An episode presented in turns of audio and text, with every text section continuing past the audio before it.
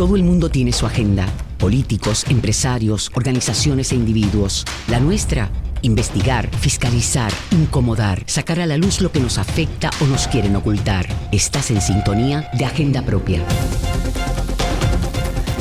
Saludos y bienvenidos y bienvenidas a otra edición de Agenda Propia. Les saluda Damari Suárez y como de costumbre les invito a que me acompañen durante toda esta hora en el único programa en la radio puertorriqueña especializado en la investigación a fondo y en la fiscalización. Agenda Propia es un espacio semanal que producimos en el Centro de Periodismo Investigativo en el que discutimos de manera crítica el quehacer noticioso, económico y social del país. Ustedes pueden mantenerse informados sobre nuestras investigaciones buscando en nuestra página www.periodismoinvestigativo.com. También nos pueden encontrar en las redes sociales del centro, tanto en Twitter como en Instagram y en Facebook como arroba CPIPR.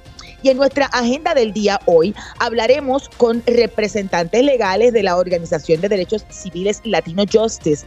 Desde Nueva York, la organización ha planteado que la policía de Puerto Rico debe rendir cuentas por el uso excesivo de fuerza contra los manifestantes en la jornada de protestas contra Luma Energy, tras denunciar que los oficiales atacaron a los civiles en contra de su derecho a la libertad de expresión. Además, discutiremos en esta edición la agresión a periodistas y fotoperiodistas durante la manifestación del pasado jueves y el proceso de investigación que se ha solicitado sobre estos incidentes.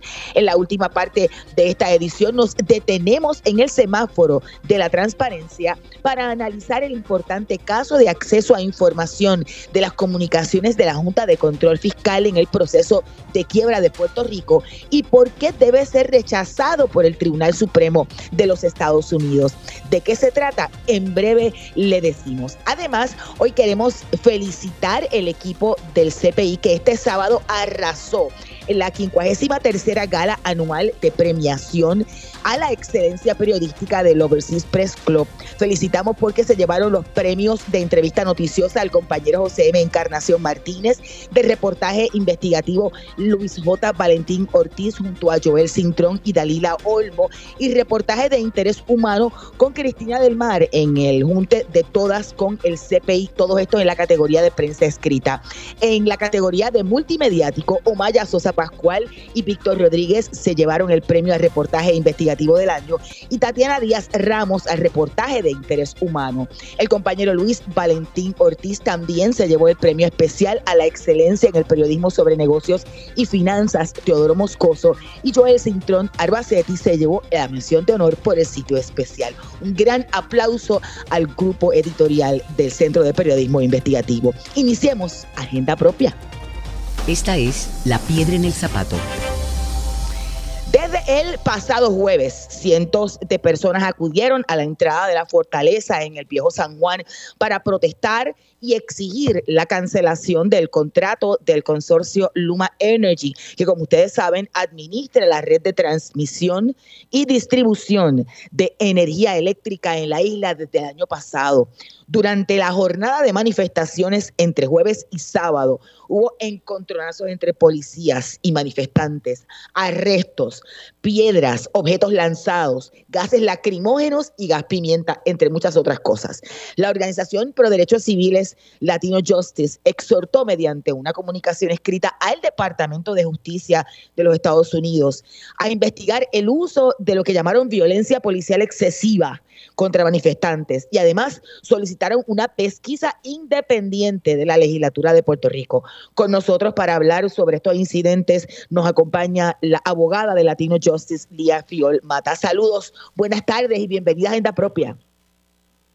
Buenas tardes, muchísimas gracias por la invitación. Nos complace mucho estar aquí con ustedes.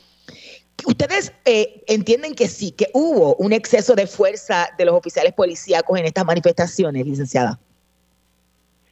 Bueno, lo único que había que hacer era ver la gran cantidad de videos que lamentablemente eh, tuvimos que observar. Afortunadamente estamos bien agradecidos por la prensa y por los ciudadanos de Puerto Rico que se dedicaron a, obviamente, eh, documentar los abusos que nosotros pudimos ver y definitivamente entendemos que el uso de la fuerza no fue proporcional a los supuestos incidentes o disturbios que pudieron haber habido y que exige eh, las reformas de la policía que sean proporcionales a, a las actividades. Eso le iba a preguntar porque la policía alega que los manifestantes le lanzaron piedras, le lanzaron ladrillos, que incluso algunos policías también salieron heridos y tuvieron que recibir asistencia médica. Lo que ustedes plantean es que eso no justifica las actuaciones de los oficiales. Absolutamente. Y si me permites nada más un minutito, a mí me gustaría decir algo como introducción y es que yo quiero recordarle a las personas que nos están escuchando que desde hace ya una década la Policía de Puerto Rico es supervisada por un síndico federal, precisamente porque la Policía de Puerto Rico tiene una historia de violación de derechos civiles, particularmente en manifestaciones grandes, ¿verdad? Lo hemos visto contra los estudiantes de la Universidad de Puerto Rico, lo vimos en el verano del 2019 en las manifestaciones contra el gobernador Rosselló, lo vimos esta semana, o sea, la Policía de Puerto Rico no sabe manejar. Grupos grandes, no sabe manejar protestas o no quiere manejarlos adecuadamente. O sea que queremos primero sentar esa base, por eso fue que surgió la reforma de la policía. Entonces, también quiero recordarle al pueblo que tanto bajo la Constitución de Puerto Rico como la Constitución de los Estados Unidos tenemos el derecho a la libertad de palabra, la libertad de expresión, la libertad de prensa. También tenemos el derecho a reunirnos en asamblea pacífica y pedirle al gobierno que atienda los agravios del pueblo. O sea, lo que la gente estaba haciendo allí era completamente legal. Entonces, ¿qué pasa? Cuando la policía dice nos tiraron piedra, nos tiraron una pala, este, nos tiraron huevos, nos tiraron cacerola, bueno, lo que sea que ellos dicen, ¿verdad? Que quiero primeramente señalar que no fue al comienzo de las manifestaciones, eso fue ya unas horas después. Quizás algunos individuos hicieron algunas cosas, no sabemos, por eso es que hay que investigar profundamente. Pero vamos a suponer que hubo unos actos de unos individuos particulares. Tenemos aquí una policía que está completamente protegida, no solamente por los números que ellos tienen entre ellos, ellos están en uniforme militarizado. Ellos están protegidos con chalecos antibalas. Ellos tienen casco, ellos tienen escudo, ellos tienen armas, ellos tienen también oxígeno, máscaras de oxígeno. Estos individuos están extremadamente eh, protegidos y también tienen el poder en sus manos. Y estamos hablando del pueblo, de individuos, de personas que no importan esos pequeños objetos que hayan tirado. No estoy diciendo que esté correcto, pero la, la fuerza que se eh, digo, si es que todas esas acusaciones son certeras, por eso es que hace falta una investigación. Pero bueno, vamos a suponer que algunas de ellas son ciertas. Pues entonces eh, la policía tiene que tener otros mecanismos más adecuados para bregar con esos individuos particulares y no comenzar a marchar en formación como nosotros vimos por las calles y agarrar personas, incluyendo de la prensa, y que, se caían al piso y luego la policía hacía un círculo alrededor de las personas para que nosotros, el pueblo y la prensa y la gente que estaba allí, no pudiéramos observar qué era lo que estaba pasando dentro de ese círculo. Así que sí, definitivamente, eh, sin lugar a duda, hubo una manifestación de, de uso excesivo de la fuerza, sin, sin ninguna duda. Yo quiero regresar ya mismito a lo de la, lo de la reforma, porque me parece importante recalcar en eso, pero por ejemplo, eh, eh, videos compartidos en las redes sociales desmienten algunas de las versiones oficiales de la policía. Por ejemplo, el joven arrestado ese con la, con la bandera, eh, la policía dijo que, que, el joven cruzó el perímetro, que se abalanzó contra ellos para agredirlos, pero cuando uno ve videos en, en, en las redes, lo que se ve es un joven con, con la bandera sin acercarse a los oficiales y después arrastrado por los oficiales.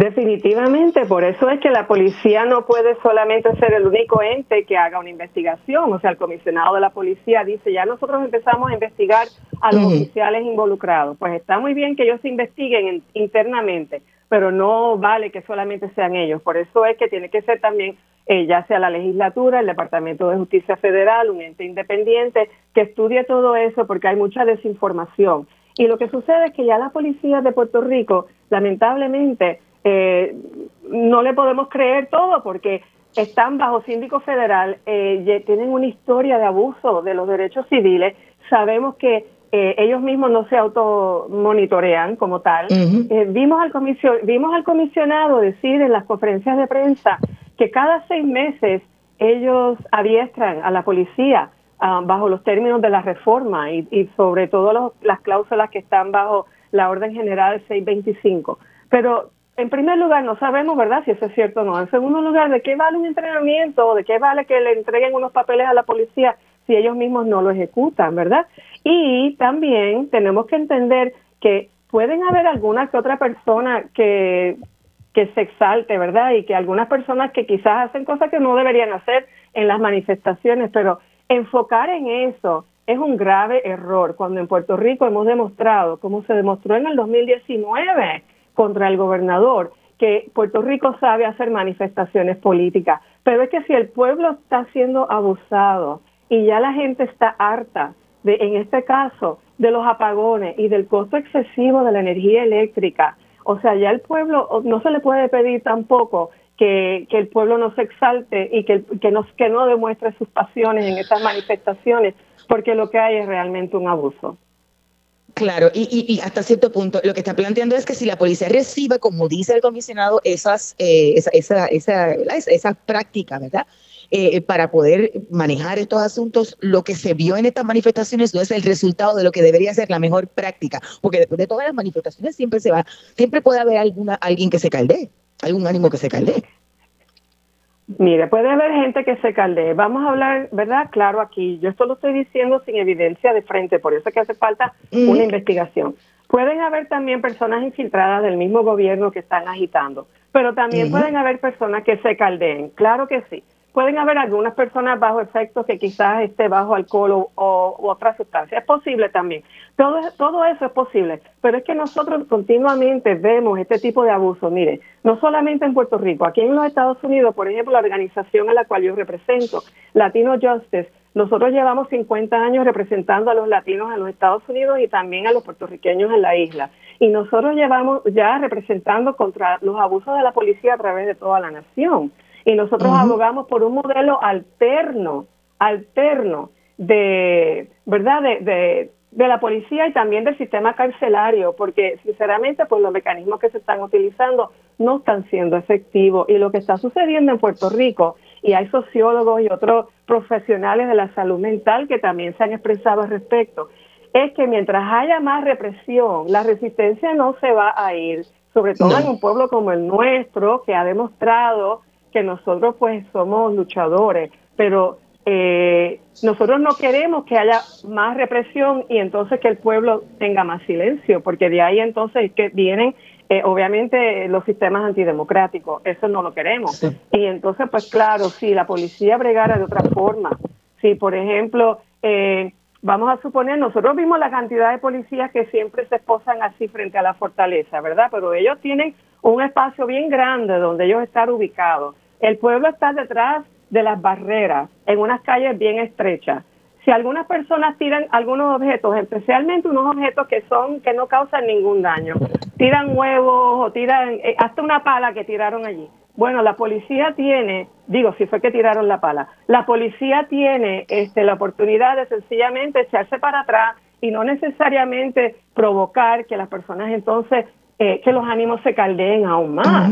Y claro, si hay algunas personas que realmente están fuera de control, eh, digo, nosotros no tenemos que enseñarle a la policía cómo hacer su trabajo, por eso también voy a ser bien general. Pero lo que quiero decir es que la fuerza de choque existe para disturbios serios, ¿verdad? Pero puedes tener entonces policías que no estén, obviamente, con todo el uniforme militarizado, que es tan intimidante que cualquier ciudadano que se enfrente con un individuo así obviamente se va a sentir a la defensiva. Pueden tener otros policías que están presentes para entonces quizás intervenir en los casos de algunos individuos particulares que se están comportando de forma inapropiada, pero que, que la gente que esté allí presente vea, vea la diferencia de cómo quizás se está bregando con esta persona que está aquí, que quizás se pasó, pero ven que no están atacando a todo el mundo, que no están marchando en formación, hacia los manifestantes, dice porque van a dispersar el disturbio.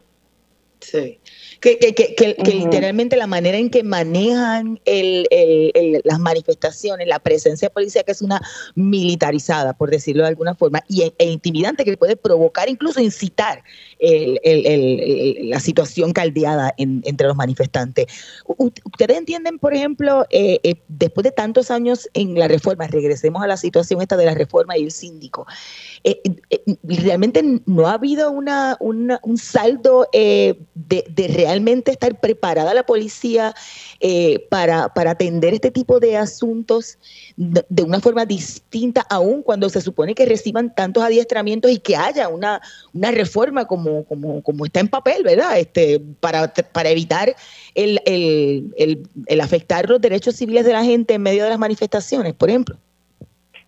Bueno, por eso es que es importante que el Departamento de Justicia Federal, yo entendemos que sería posiblemente el ente más adecuado, aunque entendemos también que la legislatura de Puerto Rico debe interceder. Todo esto hay que evaluarlo. Y entonces hay que hacerse esa misma pregunta y tratar de ver, bueno, si hace 10 años que ellos están, ¿verdad? La Policía de Puerto Rico está bajo monitoreo federal. Y si es cierto que cada seis meses hay estos adiestramientos, etcétera, hay que estudiar pues el adiestramiento de los policías. Entonces hay que hacer un estudio bien detallado de por qué entonces continúa sucediendo lo que sucede. Claro, hay explicaciones políticas sobre esto, hay explicaciones sociológicas, eh, hay pues muchas muchas consideraciones que se pueden tomar en cuenta que realmente pues van más allá de obviamente nuestra conversación en el día de hoy. Pero, o sea, mantener al pueblo eh, oprimido es una de las tácticas también de los gobiernos que no quieren que no quieren cambio, que no quieren este mirar sus problemas y atacarlos de frente. Y claro, nosotros tenemos pues, otros asuntos en Puerto Rico que tenemos que seguir atendiendo, que nos dividen como pueblo, pero de todas maneras, este asunto no debe ser uno de ellos.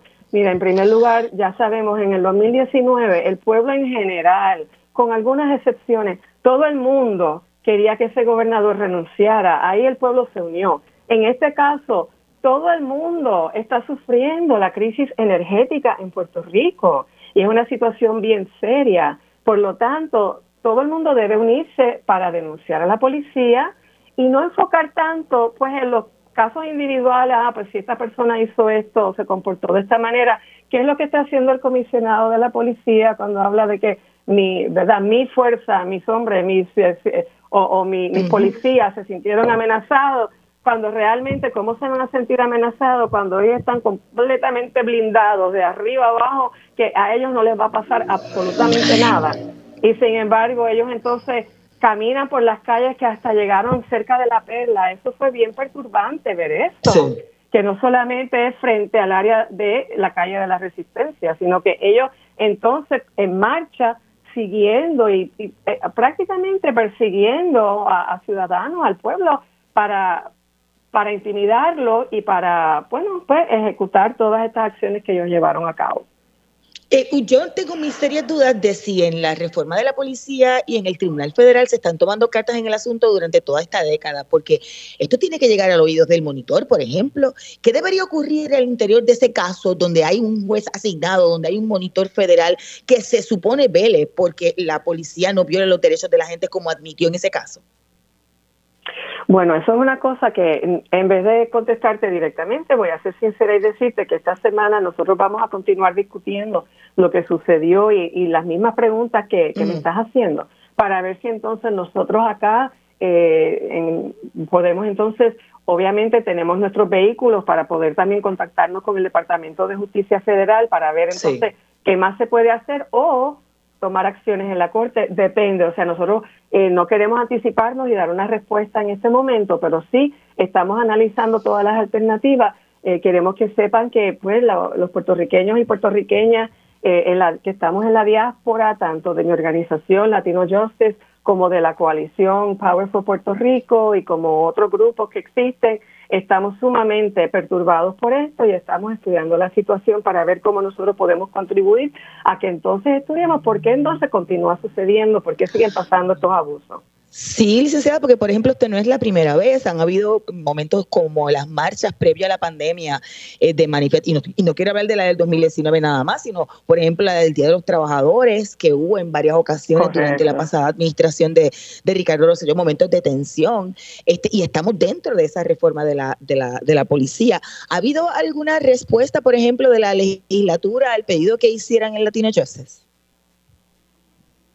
¿La legislatura federal me está preguntando? Ustedes pidieron que si fuese la legislatura o si fuese el Departamento de Justicia, pero que debe ser un ente independiente el que investigue. Han tocado puertas para saber si esa investigación se puede dar, si hay ánimo en, en, en, en ambos. Bueno, esta semana vamos a estar trabajando en esto. Eh, la manifestación ocurrió obviamente el jueves por la noche y estábamos, preparamos nuestro comunicado el día viernes y quisimos entonces expresarnos y ahora, pues sí, nos toca y, y, estamos abiertos a que ustedes nos den seguimiento sobre esto porque no realmente nos sentimos que tenemos que tomar cartas en este asunto también, al igual que otras organizaciones y otros individuos eh, que, tenemos que defender los derechos civiles y los derechos humanos de los puertorriqueños y las puertorriqueñas también. Claro. Y yo, además de ser parte del equipo del CPI, soy la presidenta de la Asociación de Periodistas. En el próximo segmento voy a hablar con los colegas presidentes de las otras organizaciones para hablar sobre la agresión a, varios periodistas. Y me gustaría una reflexión suya sobre eso, porque se ve en el video que, que, se, que se agrede, se tumba el periodista, aun cuando está totalmente identificado, más se está, está verbalizando que es un periodista. Correcto, no solamente lo está verbalizando, lo está como gritando el, periodista de Noticel y, y, realmente es bien perturbante eh, ver cómo esta persona obviamente claramente le hizo saber a la policía quién era y se podía ver quién era. Eh, también tenemos que estar bien conscientes de que, y yo sé que, eh, ¿verdad? Tú como presidenta de la Asociación de Periodistas así lo has indicado, estos ataques contra la prensa fueron bien intencionales, porque ellos no pueden decir que cometieron un error y pensaban que era otra persona, pero resultó ser un miembro de la prensa. Una cosa es que haya una un incidente aislado aquí y allá donde la policía se equivoque y bueno, pues se tomen las medidas para corregir eso. Pero eso no fue el caso aquí. Y claramente también me, quiero repetir nuevamente, porque quiero que la gente esté como que piense mucho en esto. Cuando usted vea este video y usted ve estas personas en el piso, vemos los videos del señor de la prensa, también vimos unos otros individuos. Cuando usted ve eso y usted ve la policía, entonces, o sea, esto es bien intencional, y usted ve la policía hacer toda una cortina alrededor de la persona que está caída, para que nosotros no podamos ver lo que está pasando ahí. Eso, esas acciones son las que indican que hay intencionalidad, que saben lo que están haciendo y también que saben que ahí podría probablemente estarse cometiendo eh, una violación seria, eh, porque si no, no utilizarían ese sistema. Y si no, definitivamente sé que vas a continuar eh, conversando con, con miembros, obviamente, de tu profesión y con otros expertos en el tema sobre los abusos a la prensa y eso no se puede permitir. Hay derechos constitucionales de la prensa que inciden en, obviamente, el derecho del pueblo de saber lo que está ocurriendo, porque esa es la función de la prensa en todos los países y en Puerto Rico, pues nos afecta a nosotros el pueblo cuando la prensa es atacada y cuando, la, cuando los derechos de la prensa son violados también. Gracias, licenciada, que ya tenemos que hacer la pausa. Escuchaban a Lía Fiol Mata, abogada de la organización Pro Derechos Civiles Latino Justice. Vamos a una breve pausa, pero usted manténgase en sintonía. Al regreso hablamos sobre las agresiones a los periodistas. Usted escucha Agenda Propia.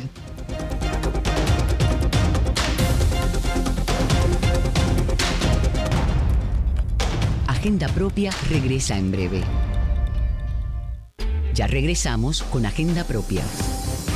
Así es, estamos de regreso en Agenda Propia, el programa producido por el Centro de Periodismo Investigativo. Yo soy Damari Suárez y siempre les recuerdo a esta hora buscar nuestras historias en periodismoinvestigativo.com, en las redes sociales del CPI, así como en el portal loschavosdemaria.com la Asociación de Periodistas de Puerto Rico, el Overseas Press Club y también la Asociación de Fotoperiodistas de Puerto Rico, me parece que el UPAGRA, la Asociación Nacional de Periodistas Hispanos, también la NASH, condenaron el pasado viernes la agresión y el uso excesivo de las fuerzas de oficiales de la, de la Fuerza de Choque de la Policía contra periodistas, fotoperiodistas, durante esta movilización eh, de, de, policías contra manifestantes que protestaban por, por el contrato de Luma Energy en el viejo San Juan. Esto ocurrió, como usted ustedes saben, el pasado jueves en la noche y para hablar sobre este incidente en línea telefónica ya nos acompañan el presidente de López, Luis Guardiola. Saludos Luis, buenas tardes, bienvenido. Saludos, buenas tardes y buenas tardes a los amigos que nos escuchan. Y el presidente de la Asociación de Fotoperiodistas de Puerto Rico, el compañero José Bruno. ¿Cómo está José? Buenas tardes y bienvenido a Agenda Propia. Saludos y gracias por la invitación. Quiero que ambos me den una reflexión de lo que pudieron ver eh, captado en, en, vídeos que recorrieron las redes sociales, el, asunto del compañero Juan R. Costa, fotoperiodista y periodista de, Noticel, pero también otros colegas eh, que estaban allí, que fueron, les, lanzaron gases lacrimógenos. Quiero empezar con, Luis, que tiene que, partir un poco antes de culminar el, segmento. Una reflexión, no es la primera vez que vemos esto.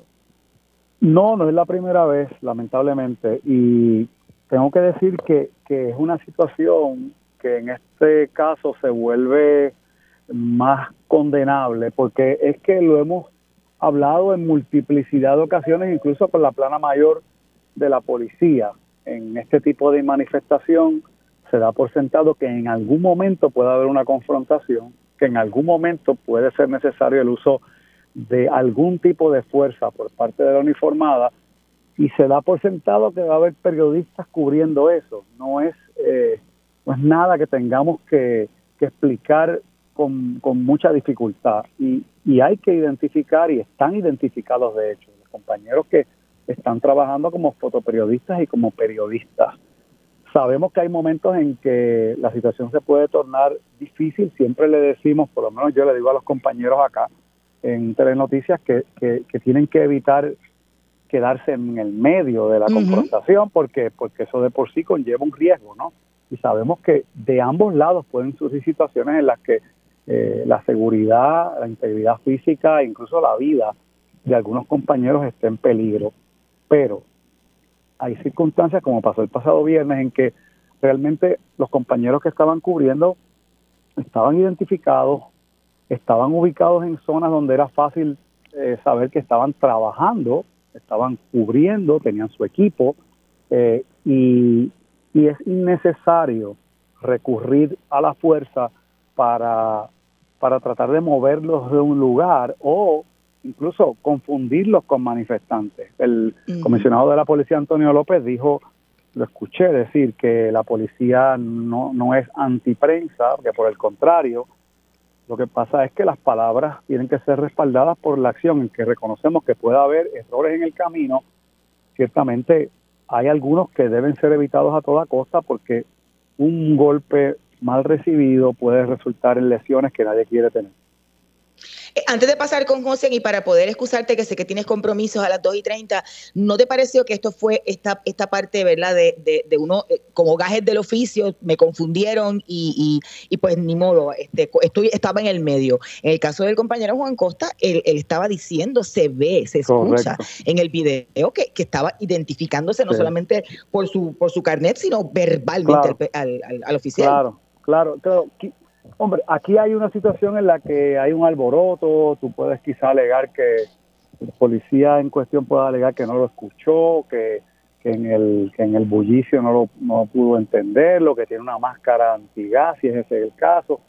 Pero volvemos a lo mismo, hay, hay señales evidentes de que la persona está cubriendo el lenguaje físico de la persona, te dice que no es un peligro para ti como oficial una cosa es tener una persona que no está identificada y tiene una cámara y está quizá empujando a un policía o agrediendo a un policía, pero otra cosa es una persona que a todas luces está pacíficamente cubriendo con su equipo y entonces para moverlo tú no tienes que hacer eso. En, en, en cualquier caso debes protegerlo uh -huh. en lugar de agredirlo. Así que yo sé que es un momento de confusión, pero igual que se adiestra a los policías según la reforma, para atender estas situaciones con los manifestantes tienen que ser adiestrados para trabajar con los periodistas. Y nosotros si tenemos que tomar alguna medida adicional en nuestros medios y nuestros jefes, la gerencia, tiene que tomar medidas adicionales en diálogo con la policía para que sea más evidente que somos prensa, que somos periodistas cubriendo, pues se puede hacer, pero tiene que haber un adiestramiento más efectivo en cuanto a ese particular, porque ciertamente ningún caso es es perdonable en ese sentido. Gracias, Guardiola. Luis Guardiola, presidente del Overseas Press Club. Paso con José Bruno, presidente de la Asociación de Fotoperiodistas. ¿Coincides con Guardiola, José? Sí, tengo, tengo que coincidir con, con Guardiola, eh, definitivamente.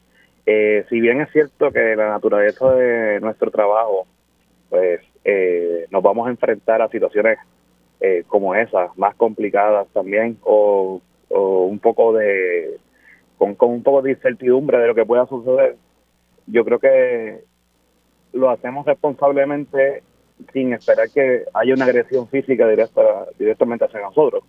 Eh, tanto yo como, o sea, en otras ocasiones hemos, hemos denunciado, pero estuvimos allí, o sea, yo estuve trabajando allí para el periódico El Vocero, al igual que Guardiola, y vimos de primera mano lo que había sucedido.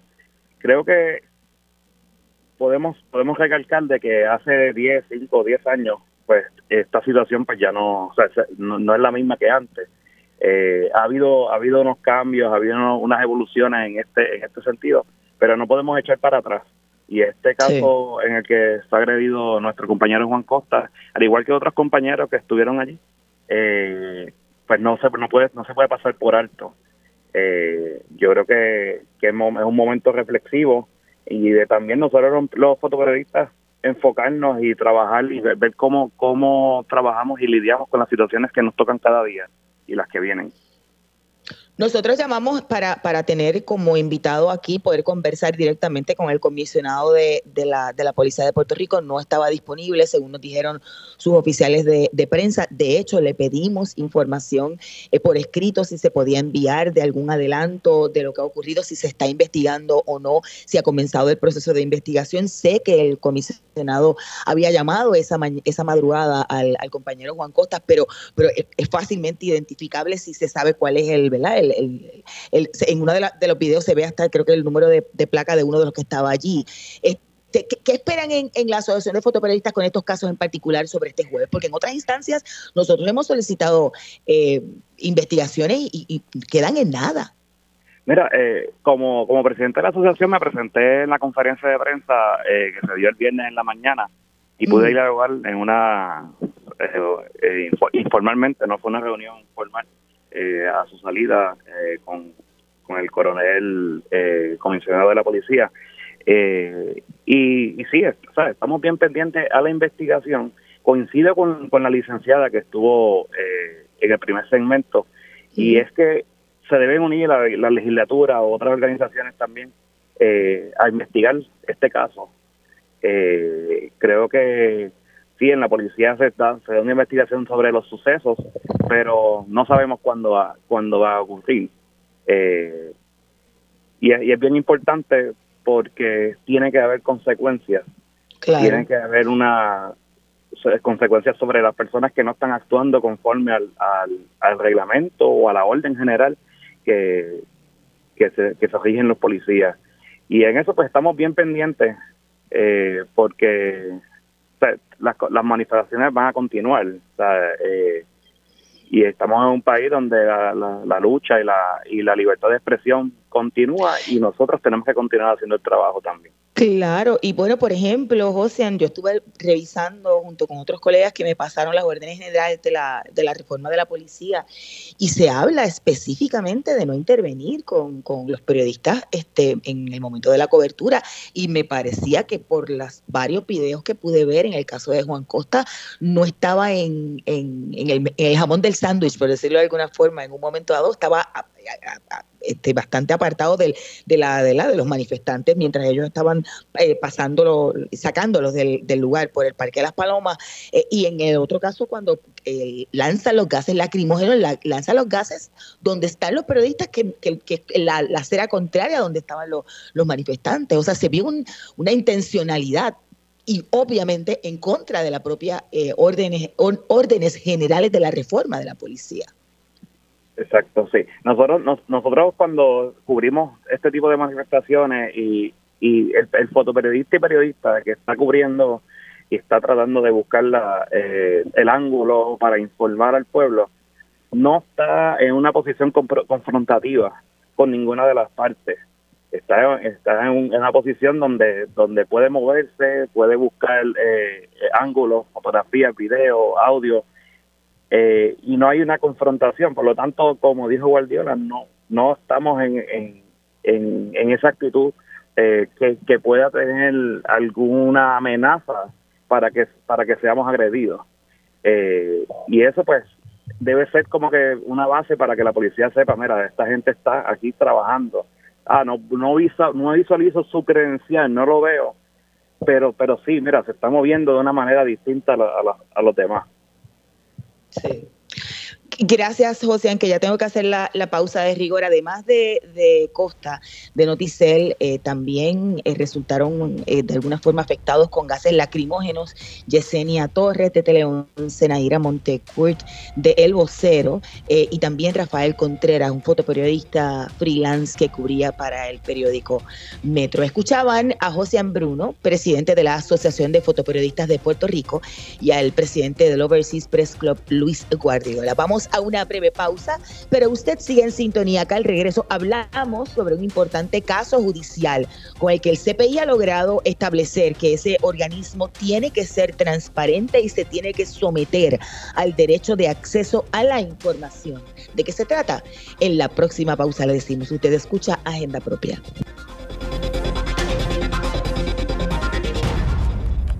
Agenda Propia regresa en breve. Radio Isla 1320, tu fuente primaria de información en temporada de huracanes. Somos el sentir de Puerto Rico. Traído a ustedes por Danosa. No lo selles con otra cosa, séllalo con Danosa. Goya, habichuelas guisadas Goya, listas para comer. Y la Lotería de Puerto Rico.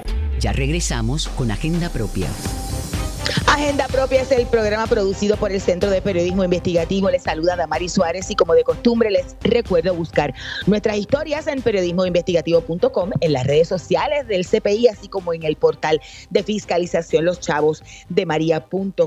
Hoy publicamos en el Centro de Periodismo Investigativo la columna titulada Supremo Federal no debe creer el drama que inventa la Junta para burlar la transparencia. Esta columna ha sido escrita por el periodista y cofundador del centro, Oscar Serrano, y aborda en ella el importante caso judicial con el que el CPI logró que se estableciera que a la Junta de Control Fiscal le aplica el derecho de acceso a la información. Y obviamente explica por qué el Tribunal Supremo de los Estados Unidos debe rechazar atenderlo. Tengo en línea telefónica a Oscar Serrano. Saludos, Oscar, y bienvenido a Agenda Propia. Sí, buenas tardes. Gracias por la invitación y saludos. Y nos acompaña también Oscar Luis José Torres. Torres Asensio es parte del equipo legal del CPI de la Clínica de Acceso a Información de la Facultad de Derecho de la Universidad Interamericana. ¿Cómo estás? Buenas tardes y bienvenido, Torres Asensio. Muchas gracias, muchas gracias. Saludos a todos por estar aquí nuevamente. Pues yo no sé cuál de los dos quisiera comenzar, pero me parece que para el contexto de los radioescuchas debemos hablar primero de qué se trata este caso tan importante que comenzó hace ya muchísimo tiempo, allá para el 2017. Oscar. Bueno, este caso, eh, como tú dices, comenzó en el 2017. Es una serie de información que se está pidiendo a la Junta que entregue sobre su trabajo, su desempeño, sus comunicaciones con el gobierno de Puerto Rico, con eh, eh, agencias del gobierno federal, incluso con el Congreso.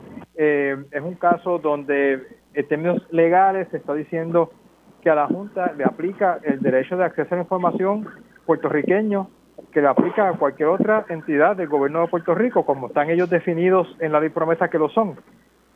y la Junta inicialmente dio la información de, de la que se estaba pidiendo, luego eh, unilateralmente decidió que no iba a seguir dando información y comienza a tratar de eh, conseguir que se revoque una decisión que emitió el juez federal J. García Gregory en 2018, que para nosotros es muy importante y que todavía la Junta no ha conseguido que nadie eche para atrás, donde el juez federal García Gregory dice, mire, Junta, en efecto, a usted le aplica el derecho constitucional de acceso a la información de Puerto Rico y usted tiene que cumplir con ese derecho y tiene que entregar la información a los periodistas del Centro de Periodismo Investigativo.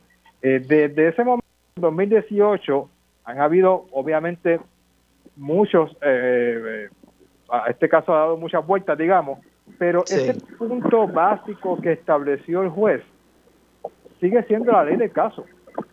La Junta no lo ha obedecido todavía porque está buscando revocarlo, pero sigue siendo la ley del caso. O sea, la, la determinación judicial legal, la victoria legal en este caso, no ha cambiado desde el 2018 que fue García Gregory emitió esa opinión.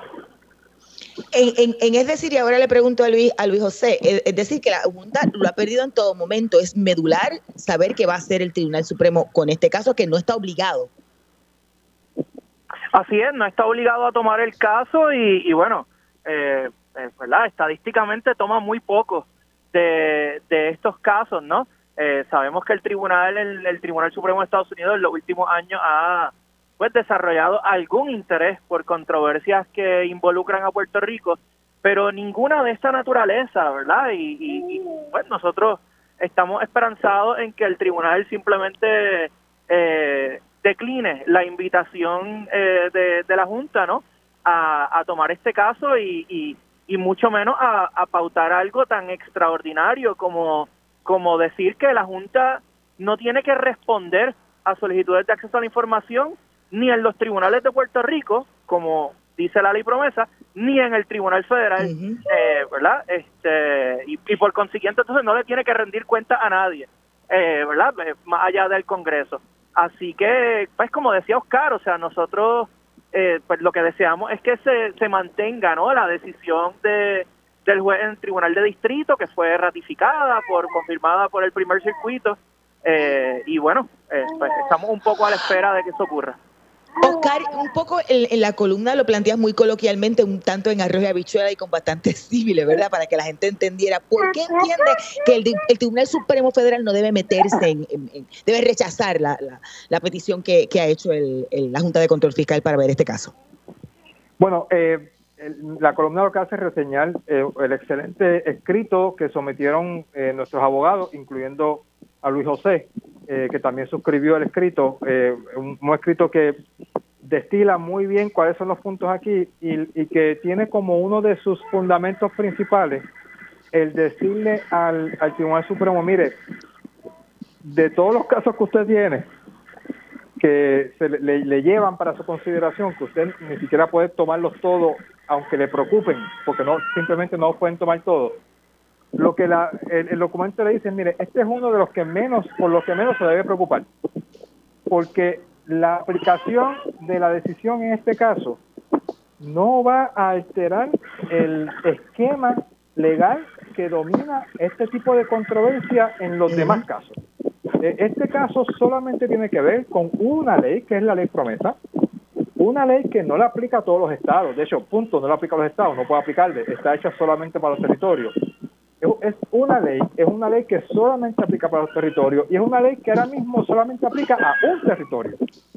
Así que, ¿cómo usted va a perder el tiempo metiéndose en, circunstancias, en, una cosa tan tan estrecha, no? O sea, esto no, eso por un lado y por el otro, lo único que le dice la Junta para tratar de convencer al Supremo de que se tiene que meter es eh, el miedo, ¿no? Básicamente pintarle un escenario apocalíptico donde si ellos tienen que responder a la transparencia, básicamente su misión se acaba, se paraliza su trabajo y se pone en peligro todo lo que están haciendo en Puerto Rico. Y el escrito, otra vez de manera magistral, le dice al Tribunal Supremo, ¿cómo usted va a creer esto? Si usted sabe, si usted sabe que hay un montón de agencias federales, un montón de agencias estatales, un montón de agencias en el gobierno de Puerto Rico que se tienen que someter a un régimen de divulgación de información y aquí no se ha muerto nadie. No se ha caído el y, de hecho, y, lo que se está pidiendo son las comunicaciones de la Junta con otros entes gubernamentales. Y de hecho, y de hecho la Junta en, este mismo caso había entregado ya 18 mil récords sin que se le cayera un brazo.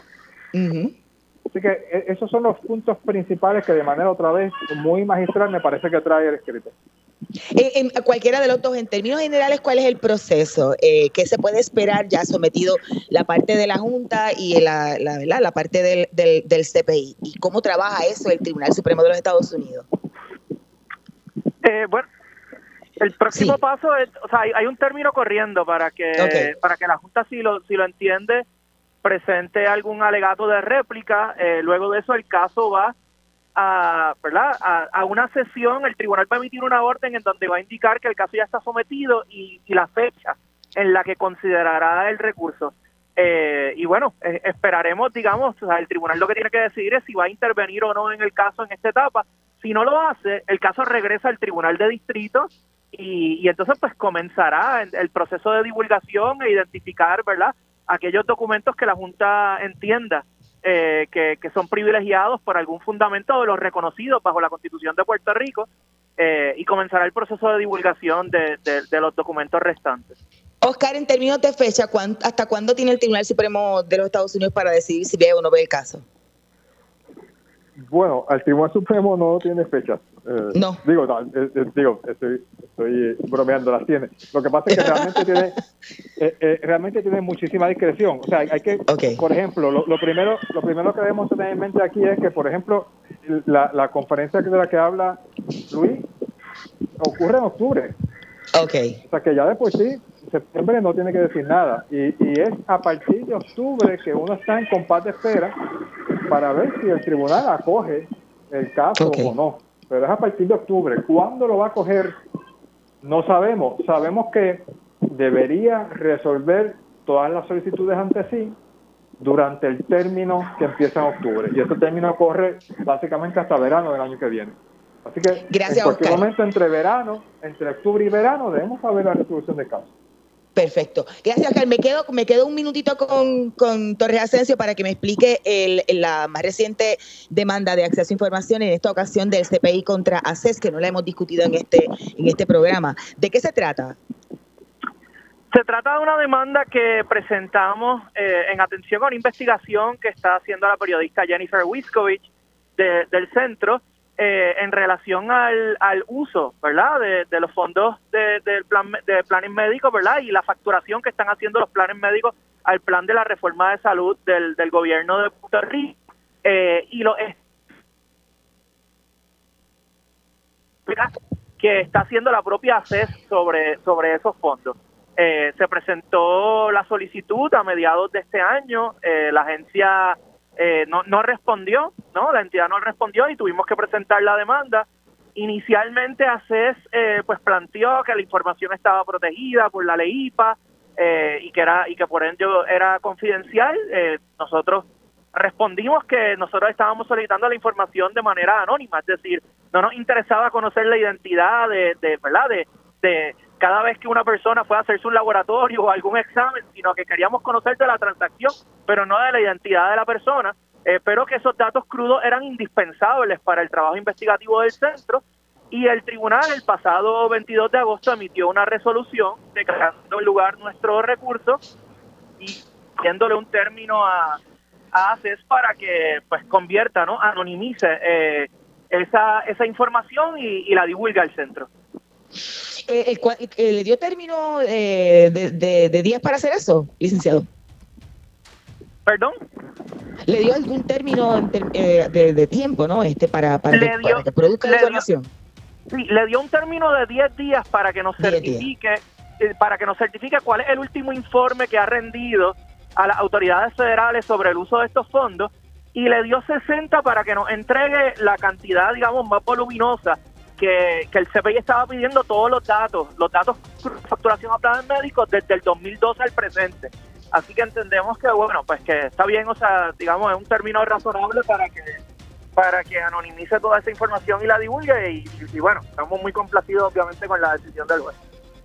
Gracias. Licenciado, escuchaban a Luis José Torres Asensio, parte del equipo legal del CPI, de la Clínica de Acceso a Información de la Facultad de Derecho de la Universidad Interamericana y también al periodista y cofundador del centro, Oscar Serrano. Hemos llegado al final de esta edición de Agenda Propia, así que les recuerdo, como siempre, buscar todas nuestras historias en periodismoinvestigativo.com. Allí pueden suscribirse a nuestro boletín para que reciban en su correo electrónico nuevas investigaciones y contenido del centro. En periodismoinvestigativo.com también pueden visitar el kiosco virtual del CPI y con sus donativos adquirir nuestros artículos. También nos encuentran en las redes sociales, tanto en Twitter como en Instagram y en Facebook. Gracias siempre por la los esperamos la próxima semana. Hasta aquí, Agenda Propia. Este programa es una producción del Centro de Periodismo Investigativo con el apoyo de Espacios Abiertos.